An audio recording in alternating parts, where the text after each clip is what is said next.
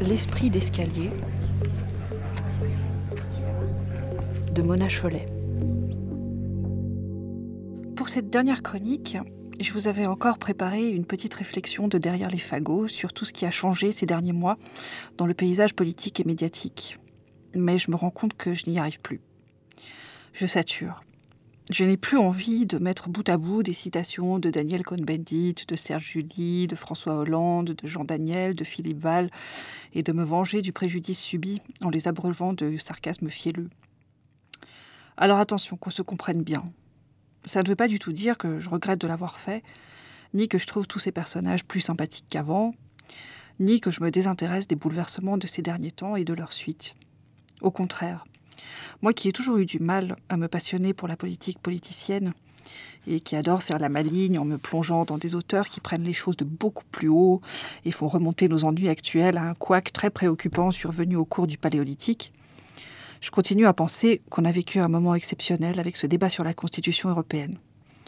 Pas forcément un moment idyllique, parce que même si je suis persuadée que le non était la seule option responsable, comme j'ai eu l'occasion de le bramer en long et en large sur cette non-antenne, on est très loin d'être tiré d'affaire.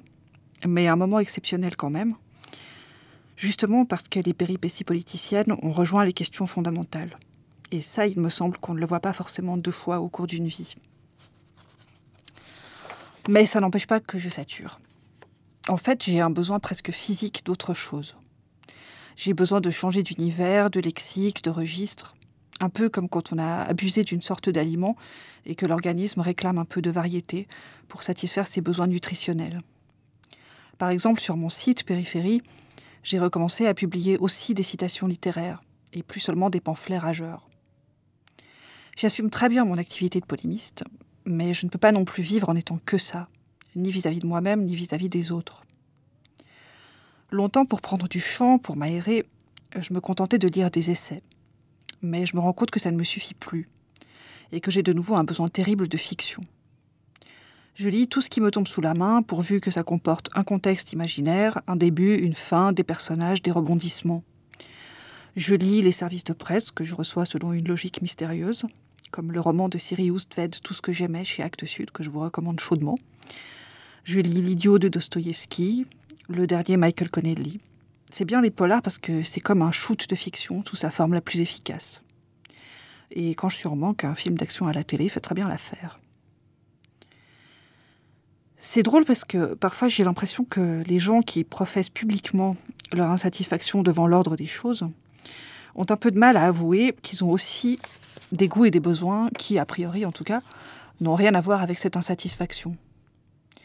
Je me rappelle qu'un jour, j'avais croisé un journaliste du monde diplomatique alors qu'il sortait du cinéma. Ça devient très people de gauche, cette chronique. Il avait vu un film chinois d'arts martiaux. Et moi, bêtement, j'avais été surprise. Comme si, parce qu'il travaillait au monde diplomatique, il devait forcément n'aller voir que des documentaires sanglants sur les ravages de la mondialisation.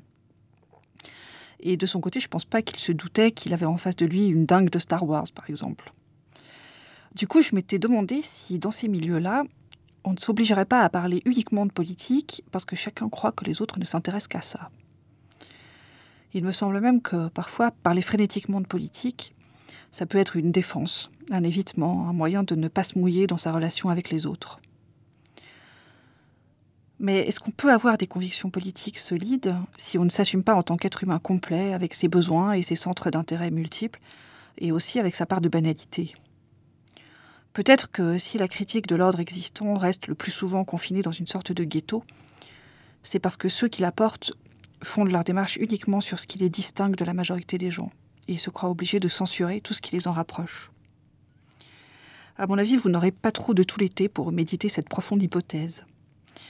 Voilà, j'aurais quand même réussi à produire une petite réflexion politique de derrière les fagots finalement. Portez-vous bien.